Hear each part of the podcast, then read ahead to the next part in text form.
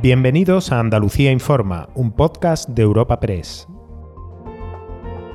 Hoy es 11 de enero y estas son algunas de las informaciones más destacadas en nuestra agencia.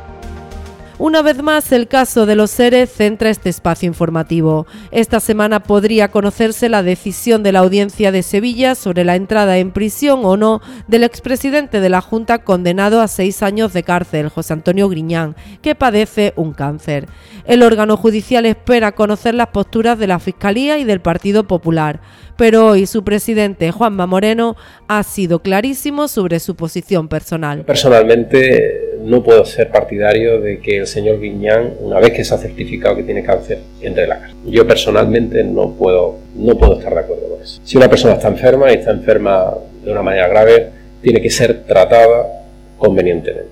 Y si el médico forense dice que solo se puede tratar convenientemente sin entrar en prisión, entonces que no entre en prisión.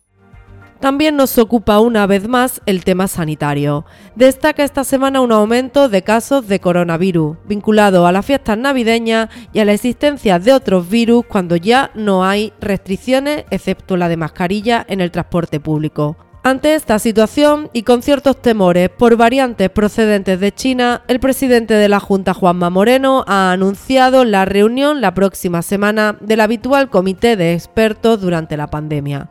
Se abordará sobre todo que en las dos últimas semanas se ha registrado un aumento del 10% de contagio entre usuarios de residencias de mayores y un aumento de un 41% entre sus trabajadores.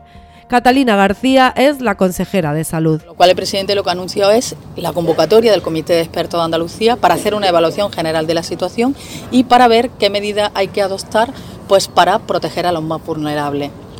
No serán medidas restrictivas, pero sí medidas que presentaremos a ese comité que sean de control y de acción para poder proteger a los que siempre hemos sabido que son los más vulnerables y son las personas mayores que se encuentran en centros residenciales.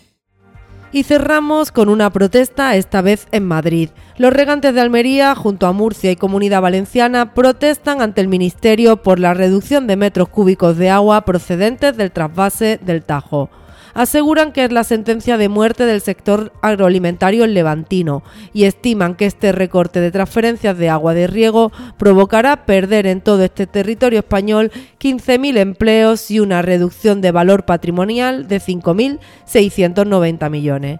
Desde la capital de España, en plena protesta, la consejera de Agricultura Carmen Crespo ha apoyado al sector y ha criticado la ausencia del secretario general del PSOE andaluz, Juan Espadas.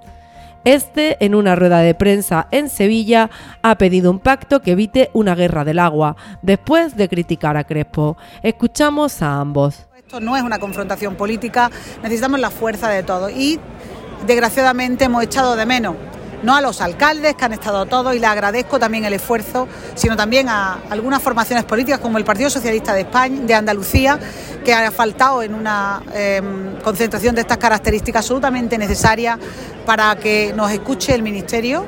Eh, mire, lecciones, espero, de la señora Crespo ninguna, porque yo no la escuché a ella cuando era delegada nada más y nada menos que del Gobierno de España y su gobierno, el del señor Rajoy, traspasaba menos agua de la que ahora ha traspasado durante este mandato el gobierno de Pedro Sánchez. Así que la señora Crespo es de, memoria flaca, pero se le ve el plumero.